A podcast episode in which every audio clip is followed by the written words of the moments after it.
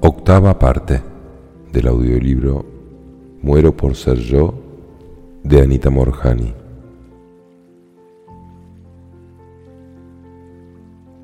Capítulo 12. Viendo la vida con nuevos ojos. Durante los primeros meses después de salir del hospital, me sentía eufórica, como si estuviera permanentemente bajo alucinógenos.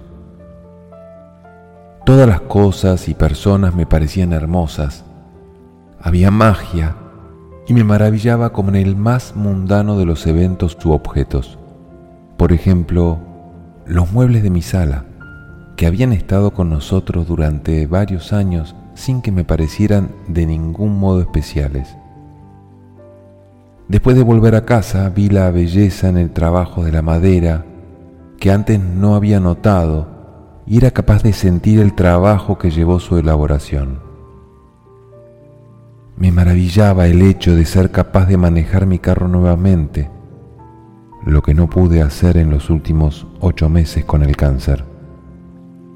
Estaba asombrada por mi habilidad para coordinar mis manos, ojos y piernas para manejar por las calles. Estaba encantada con el cuerpo humano y la vida misma.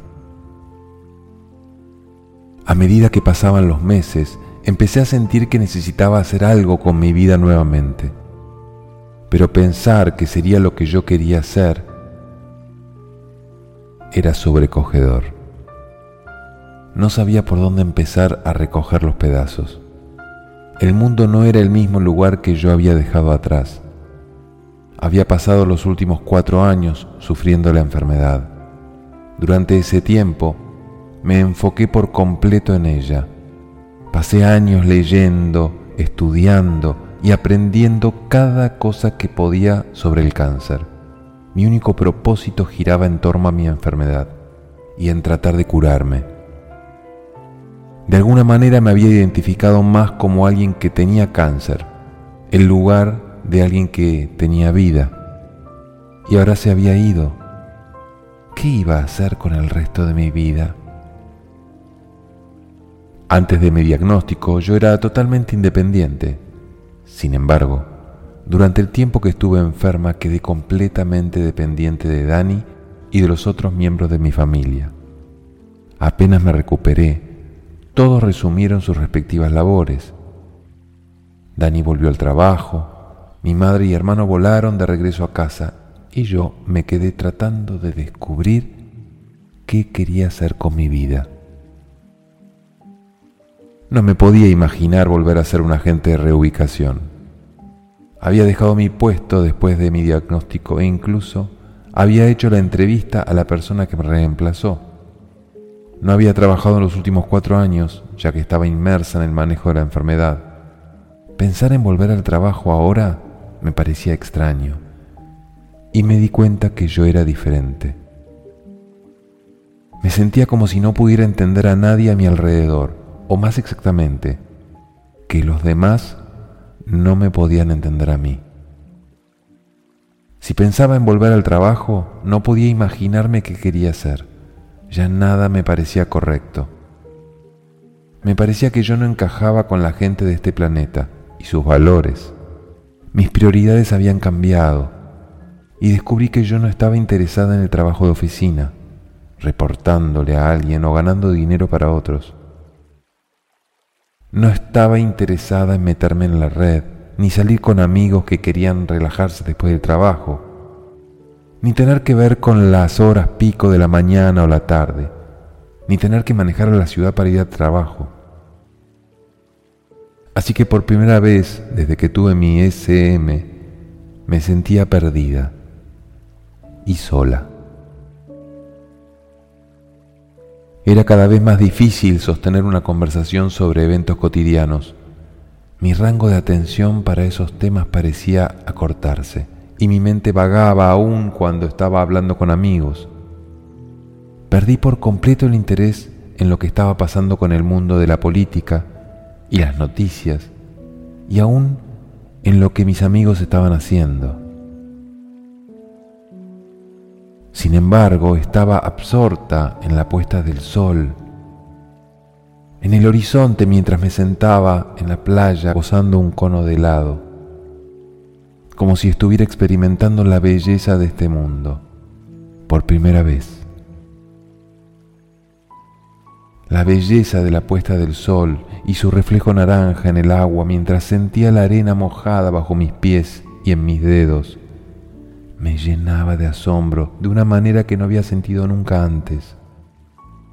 El sabor del helado cremoso de chocolate belga en mis papilas gustativas me hacía sentir como si lo estuviera probando por primera vez. Vi la divinidad en cada cosa, cada animal, cada insecto. Desarrollé un interés mayor en el mundo natural de lo que había hecho antes ni siquiera podía matar los mosquitos que zumbaban a mi alrededor. Ellos eran formas de vida y necesitaban ser respetados como tales.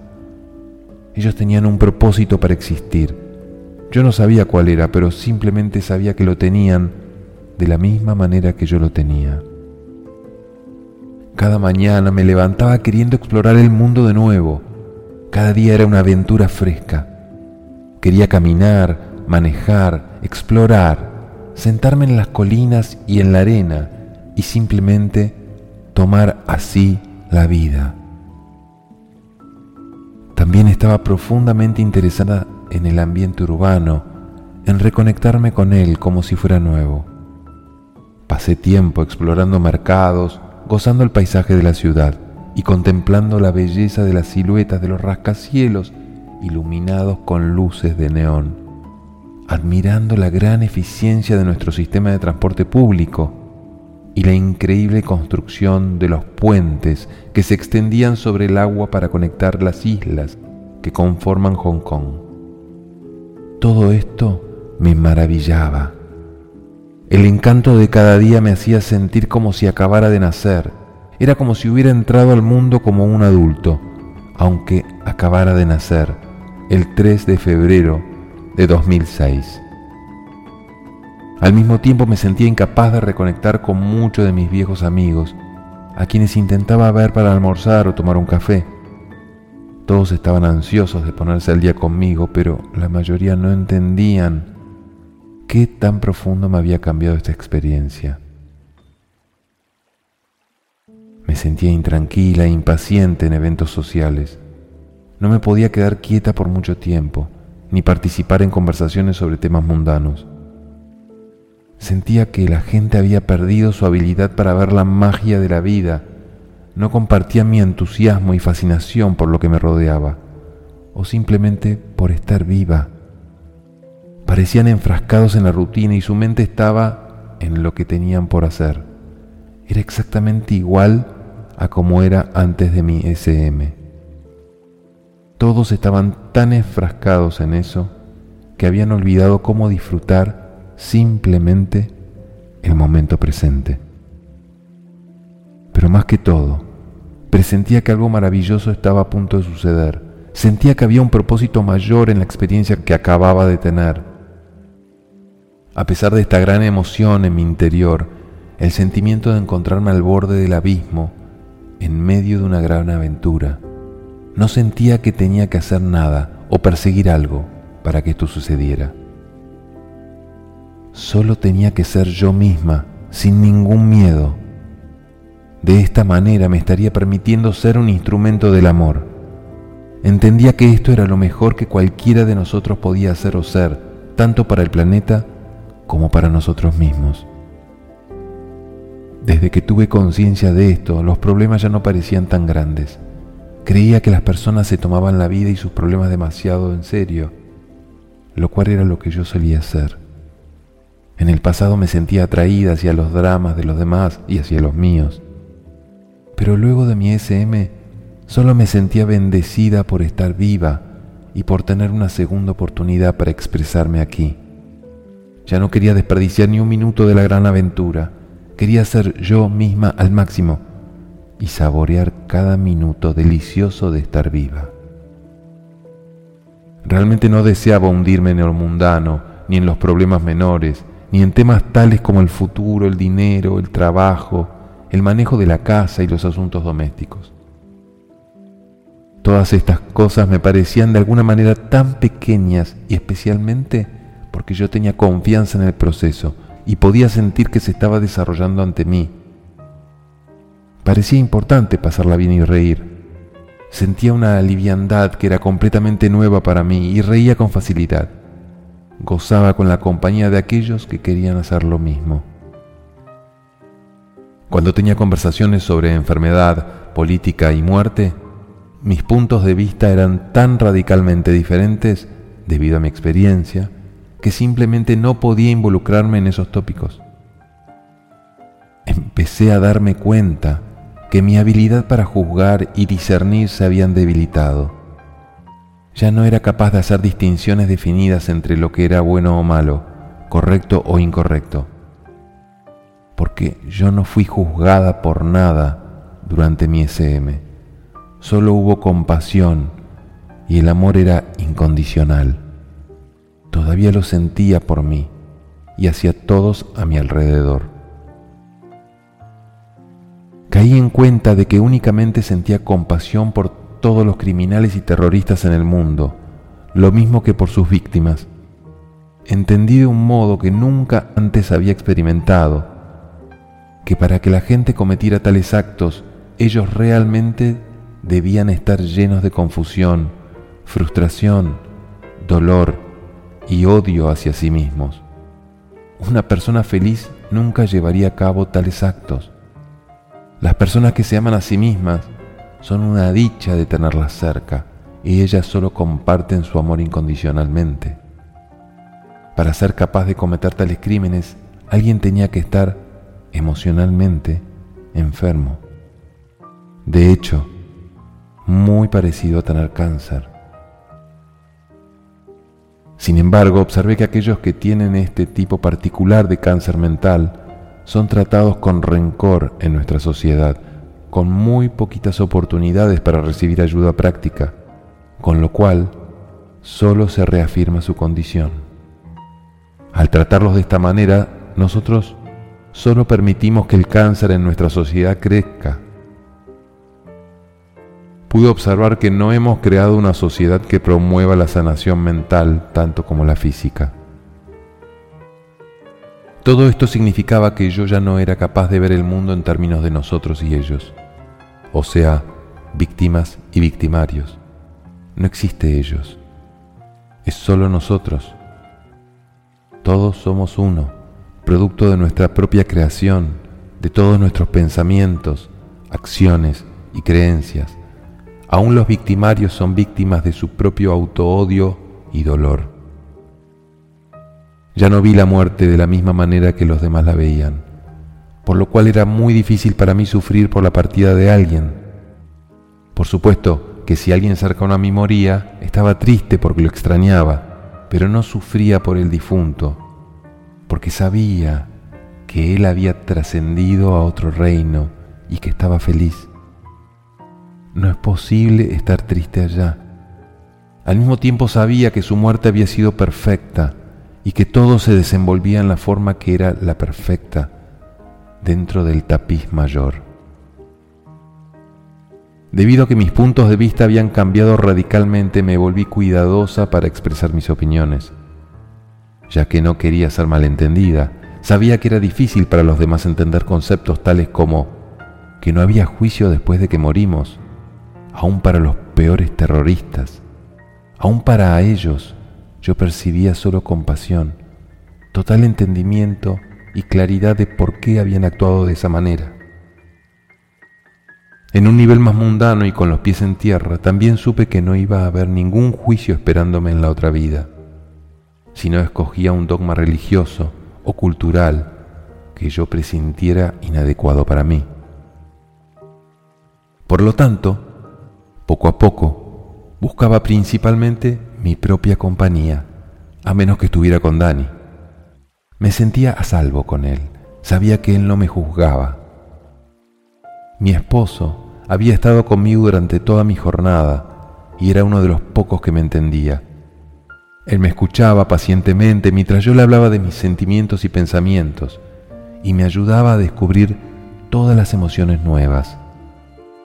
Constantemente sentía la necesidad de hablar sobre mi experiencia para tratar de encontrarle sentido a lo que había pasado, para desenrollarlo todo, y Dani me animaba a escribir y sacar mis sentimientos. Empecé a escribir y continué haciéndolo. Escribí en foros y en sitios en la red, lo cual fue muy terapéutico a medida que avanzaba en este nuevo mundo. Capítulo 13. Encontrando mi camino. Ahora sostengo un punto de vista sobre la vida que muy pocos, cuando mucho uno de mi círculo social, comparten o practican. Y ya no le tenía miedo a nada. No le temía a la enfermedad, a envejecer, a la muerte, a perder plata o a cualquier cosa. Cuando no hay horror en la muerte, no quedan muchas cosas a las cuales temerles, porque ella siempre es considerada como lo peor. Y si lo peor ya no te perturba, entonces ¿qué queda? También descubrí que era un reto integrarme de nuevo a la vida porque este mundo todavía no me parecía real. El otro reino parecía más genuino y como lo describí, me sentía retada por el hecho de que las personas se tomaban todo tan en serio por ejemplo, estaban tan estresadas por el dinero y las finanzas, aunque tuvieran tantas cosas hermosas para gozar y por las cuales estar agradecidos. Tampoco podía entender cómo las personas dejaban de lado todo lo demás, incluyendo el amor, las relaciones, el talento, la creatividad, la individualidad, etc. Por el amor al dinero o por el tiempo que gastaban en empleos que no les gustaban la forma en que todos veían la vida me parecía incorrecta. Las prioridades y los valores estaban desalineados y todo me parecía al revés. Entendía que probablemente yo solía pensar de esa misma manera, sin embargo, no me podía imaginar que volviera a hacerlo ahora. En ocasiones pensaba que nunca volvería a tomar un trabajo que no me gustara, solo por el dinero. Mi criterio para el trabajo y otras cosas en general es muy diferente ahora. Mi vida y mi tiempo aquí son muchos más valiosos para mí. Dani observó que después de lo intenso que fue verme enferma de cáncer y al borde de la muerte, las cosas tampoco eran las mismas para él. Antes de mi enfermedad él había trabajado en ventas y mercadeo para una organización multinacional era el responsable de la distribución en Asia. Ahora, el trabajo parecía monótono y poco inspirador después de todo lo que pasamos juntos. Ambos habíamos crecido, cambiado y aprendido tanto. Dani siempre había soñado con tener su propio negocio y fue en este punto que le dije que lo hiciera. Lo entusiasmé para que siguiera su sueño. Antes de mi SM, yo también hubiera tenido mucho miedo de alentarlo en ese sentido, porque hubiera pensado que era un gran riesgo. ¿Y si fracasábamos? Entonces, ¿cómo haríamos para mantenernos? Pero mis opiniones habían cambiado y cumplir su sueño era más importante, de la misma manera que era vivir una vida sin tener por qué lamentarse.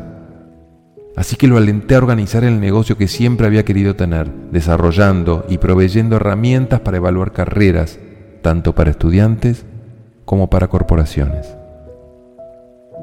En la medida en que las cosas iban dando, el cambio de trabajar para una empresa a trabajar en su propia empresa se le facilitó cuando lo despidieron por sus continuadas ausencias, cuando estuvo pendiente de mí durante mi enfermedad.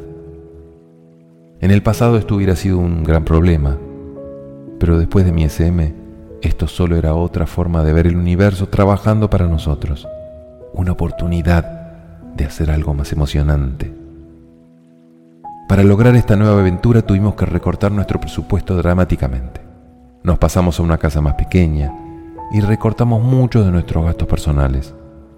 Nos ubicamos en un vecindario bastante humilde, situado a una gran distancia de las áreas urbanas de Hong Kong. Nuestra casa estaba en un pueblo remoto, cerca a los límites con China, donde estábamos alejados de nuestra comunidad, y esto nos dio la oportunidad de unirnos a otros grupos y reevaluar nuestras vidas. Fue un cambio drástico de lo que estábamos acostumbrados y parecía como estuviéramos empezando una nueva vida, un nuevo comienzo. En otros momentos yo hubiera visto la pérdida del trabajo de Dani, el tener que reducirnos dramáticamente y salirnos de la ciudad como algo negativo o adverso. Esto me hubiera causado mucho miedo porque atentaba contra mi estabilidad. Sin embargo, las palabras regresa y vive tu vida sin ningún miedo se mantenían repitiendo en mi cabeza y supe que todo iba a salir bien. De todos los mensajes que traje de regreso de mi SM, todos somos uno. Somos amor en nuestro núcleo. Somos magnificentes. Este era el que se repetía en mi interior con mayor fuerza, debido a que parecía que venía de mi padre y de mi mejor amiga, Sony. Cada vez que lo oía en mi cabeza, sentía la voz de alguno de los dos, dependiendo de la situación. En este caso vi estos eventos como parte de una aventura mayor que se estaba desarrollando y tuve la impresión de empezar la vida como un borrón y cuenta nueva. En adición, debido a mi SM, pasé de observar la realidad de afuera hacia adentro a mirarla de adentro hacia afuera. O sea que solía pensar que el mundo externo era real y que yo tenía que trabajar dentro de sus confines. Esto es muy parecido a lo que la mayoría de la gente piensa. Con este punto de vista yo le daba mi poder al mundo externo y los eventos externos tenían la habilidad de controlarme, mi comportamiento, mis cambios de humor y mi pensamiento. Las reacciones emocionales y los sentimientos no eran considerados reales porque no son tangibles. Se cree que son puramente reacciones a los eventos externos. En este caso yo era una víctima de las circunstancias en lugar de ser la creadora de mi vida. Aún la enfermedad era un evento externo que simplemente me sucedió al azar. Sin embargo, después de mi SM empecé a verme como una parte divina e integral de la totalidad mayor. Esto incluye a todo en el universo entero, todo lo que ha existido y existirá, y todo está conectado entre sí. Entendí que yo estaba en el centro de este universo y sabía que todos nosotros nos expresamos desde nuestras perspectivas, ya que todos estamos en el centro de esta red cósmica grandiosa. Con el tiempo, mientras Dani y yo construíamos juntos esta nueva fase de nuestras vidas, yo entendí estas verdades aún más concretamente. Aunque todo existe dentro de esta red de interconexión y todos tenemos acceso a todo ello, mi mundo, en cualquier punto en el tiempo, es un tapiz tejido de todos mis pensamientos, sentimientos, experiencias, relaciones, emociones y eventos, hasta ese momento. Nada existe para mí hasta que se vuelve parte de mi tapiz, y yo puedo aumentarlo o limitarlo, al expandir mis experiencias y conciencia o restringiéndolas. Siento como si tuviera una cierta cantidad de lecciones sobre aquello que me permite observar cuando algo entra en mi conciencia, esto se vuelve parte de mi tapiz. Para referirme nuevamente a la analogía de la bodega, yo lo he alumbrado con mi linternita. Esto significa que se vuelve parte de mi sistema de creencias, mi verdad. Sabía que el propósito de mi vida era expandir mi tapiz y permitir más y más experiencias grandiosas en mi vida. Por lo tanto, trataba de estirar los límites de lo que era considerado posible en todas las áreas en las cuales había percibido limitaciones anteriormente.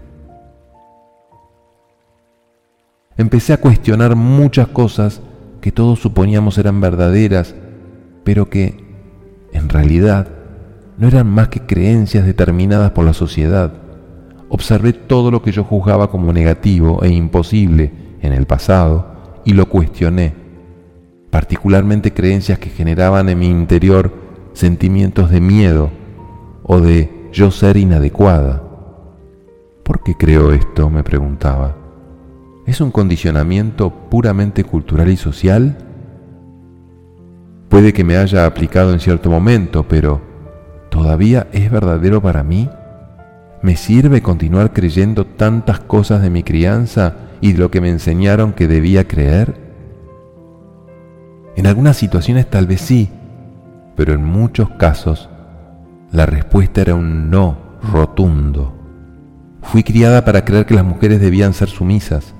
Siempre había cierto nivel de juicio hacia aquellos que eran demasiado asertivos o poderosos o que sostenían una alta posición porque el rol primario de una mujer era ser una esposa que apoyara a su marido y ser madre. Yo nunca llené estas expectativas. Me gasté toda una vida juzgándome, dándome duro por no llenar esas expectativas. Siempre me sentía inadecuada. Pero después de mi SM entendí que esos eran un conjunto de estándares falsos determinados por la sociedad. También solía creer que yo no era lo suficientemente espiritual y que necesitaba trabajar más duro en esa área. Luego descubrí que todos somos espirituales, sin importar lo que hagamos o creamos. No podemos ser otra cosa, porque eso es lo que somos, seres espirituales. Solo que nosotros no siempre nos damos cuenta de ello, eso es todo. Entendí que la verdadera felicidad y gozo solo los podría encontrar amándome a mí misma, entrando en mi interior, siguiendo mi corazón y haciendo aquello que me diera alegría. Descubrí que cuando mi vida parece no tener dirección y me siento perdida, lo cual todavía me sucede con frecuencia, lo que realmente significa es que he perdido mi sentido de ser yo misma. No estoy conectada con quien realmente soy y con lo que vine a hacer aquí. Esta ha sido la tendencia cuando dejo de escuchar a mi propia voz interna y entrego mi poder a fuentes externas, tales como comerciales de televisión, periódicos, grandes compañías farmacéuticas, mis compañeros, creencias culturales y sociales y similares. Anteriormente, cuando me sentía perdida, una de las primeras cosas que hacía era buscar afuera las respuestas. Buscaba en libros, profesores y gurús con la esperanza de que ellos me proveyeran la siempre elusiva solución. Eso fue exactamente lo primero que hice cuando fui diagnosticada con cáncer. Pero solo terminé sintiéndome más a la deriva porque estaba entregando más y más mi poder. Encontré que tener un punto de vista de dentro hacia afuera significa ser capaz de confiar completamente en mi guía interna. Es como si lo que yo siento tiene un impacto en mi universo entero. En otras palabras, ya que estoy en el centro de mi red cósmica, el todo es afectado por mí. Así que en lo que a mí concierne, si soy feliz, el universo es feliz. Si me amo a mí misma, todo el mundo me amará a mí. Si estoy en paz, toda la creación es pacífica. Y así con todo. Si las cosas parecen retadoras, en lugar de tratar de cambiarlas físicamente, que es lo que hacía previamente a mi SM, empecé a examinarlas con mi mundo interno. Si estoy estresada, ansiosa, infeliz o algo similar, voy adentro de mí misma y tiendo a hacer eso primero. Me siento conmigo misma, camino en la naturaleza o escucho música hasta que logro centrarme en donde me siento en calma y sosegada. Me doy cuenta que cuando hago eso, mi mundo externo también cambia y muchos de los obstáculos simplemente desaparecen sin que realmente haga nada. Lo que quiero decir con la expresión de estar centrada es experimentar el estar en el centro de mi red cósmica, estando consciente de mi posición. Este es realmente el único lugar en el que cualquiera de nosotros estamos siempre es importante sentirnos centrados en nuestro mismo núcleo. Pero de vez en cuando olvido mi lugar en el núcleo del cosmos y me envuelvo en todos los dramas, contradicciones, angustias y en el dolor del mundo físico. No puedo verme como los seres expandidos, magnificentes, infinitos que realmente somos. Por suerte, entendí en esos momentos que realmente nunca nos desconectamos del centro. Más bien, lo perdemos de vista temporalmente y no obtenemos el sentimiento de paz y gozo que proviene de él. Nos dejamos atrapar en la ilusión de la separación y no podemos ver que la felicidad y la tristeza van de la mano como la luz y la oscuridad, el yin y el yang. Nuestra sensación de estar desconectados es simplemente parte de la ilusión de la dualidad, que hace difícil ver la unicidad formándose, de la separatividad que percibimos. Pero estar centrada quiere decir ver a través de esto y nuevamente sentir nuestro lugar infinito en el núcleo de todo ello, en el centro de la unicidad. Todavía tengo el conocimiento visceral de que somos uno con el universo. Por lo tanto supe que aún estando en mi cuerpo físico, aunque me dé cuenta o no, yo estoy en el centro de la gran red cósmica que es el universo. Esto es lo mismo que entender mi magnificencia y mi conexión con el infinito. Mientras los meses se volvían años, he puesto toda esta conciencia en práctica cada vez más. Algunas veces cuando tenía mucho que hacer y me estresaba por ello, me acusaron de perder tiempo si me tomaba un descanso para centrarme. Pero si trataba de resolver las cosas puramente en el nivel físico, yo sabía que sería de una forma lenta. En estos días todavía lo siento como si estuviera caminando sobre melaza y manejar problemas así me causa una gran frustración y aumenta mis niveles de estrés. Sin embargo, he descubierto que si me tomo mi tiempo para buscar mi centro, sin importar lo que la gente a mi alrededor piense, muchos de los primeros bloqueos y tropiezos desaparecen una vez que soy consciente de mi conexión con el todo sintiéndome en calma y feliz. Recibo mucha claridad durante estas sesiones y simplemente, al estar centrada, muchos de los retos remanentes desaparecen. He encontrado que esta es una manera mucho más efectiva de manejar mi vida comparada con solo tomarla desde lo externo. Este es un resultado directo de mi SM y viene del conocimiento de que soy una parte del gran tapiz cósmico y que yo estoy en su centro y puedo comunicarme con el universo completo al volverme hacia mi interior. Con los años desde mi SM también he experimentado cambios en mis requerimientos externos. Descubrí que necesito estar cerca de la naturaleza, particularmente en el mar, para lograr sentirme lo mejor posible. Similar al maravillamiento que sentía los primeros días desde que salí del hospital. Veo que puedo conectar instantáneamente con mi estado SM mirando las olas y escuchando el océano. He observado gratamente cómo los amigos cercanos y los miembros inmediatos de mi familia han hecho sus propios cambios. Y esto puede sonar inusual, pero desde mi SM mucha gente me ha dicho que ellos sienten un cambio en la energía cuando están cerca a mí. Raramente hablo de esto en público porque creo que tales cosas vienen del interior del ser. Yo apenas podría reflejar en ellos lo que están listos para experimentar. Debido a mi experiencia, yo creo firmemente que todos tenemos la capacidad de sanarnos a nosotros mismos, así como facilitar la curación de otros. Cuando nos ponemos en contacto con ese lugar infinito en nuestro interior, donde somos completos, entonces la enfermedad no puede permanecer en el cuerpo. Y debido a que todos estamos conectados, no hay razón alguna para que una persona en estado de salud y bienestar le impida tocar a otros,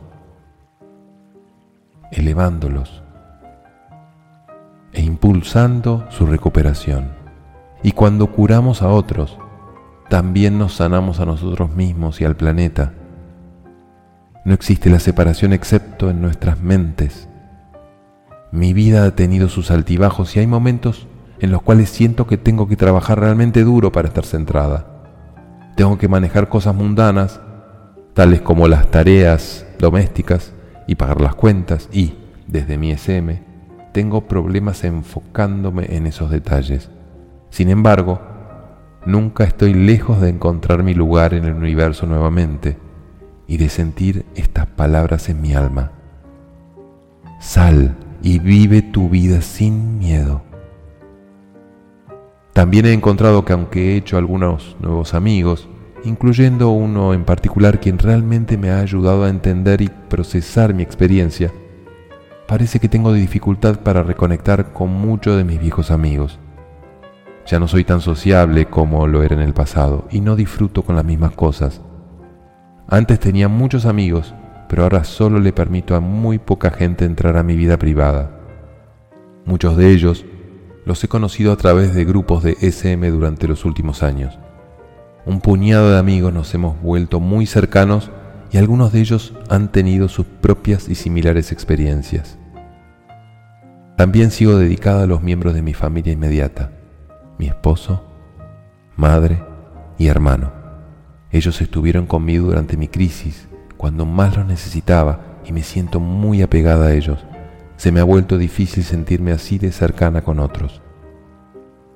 No es que quiera volverme una persona solitaria, todavía me acerco a la gente y realmente disfruto ayudándolos a tener un mayor entendimiento, lo cual logro a través de mis escritos y mi trabajo actual como entrenadora cultural. Y como verán en el siguiente capítulo, el acto de permitir el ser yo misma ha tenido un gran impacto para mí en esta gran aventura.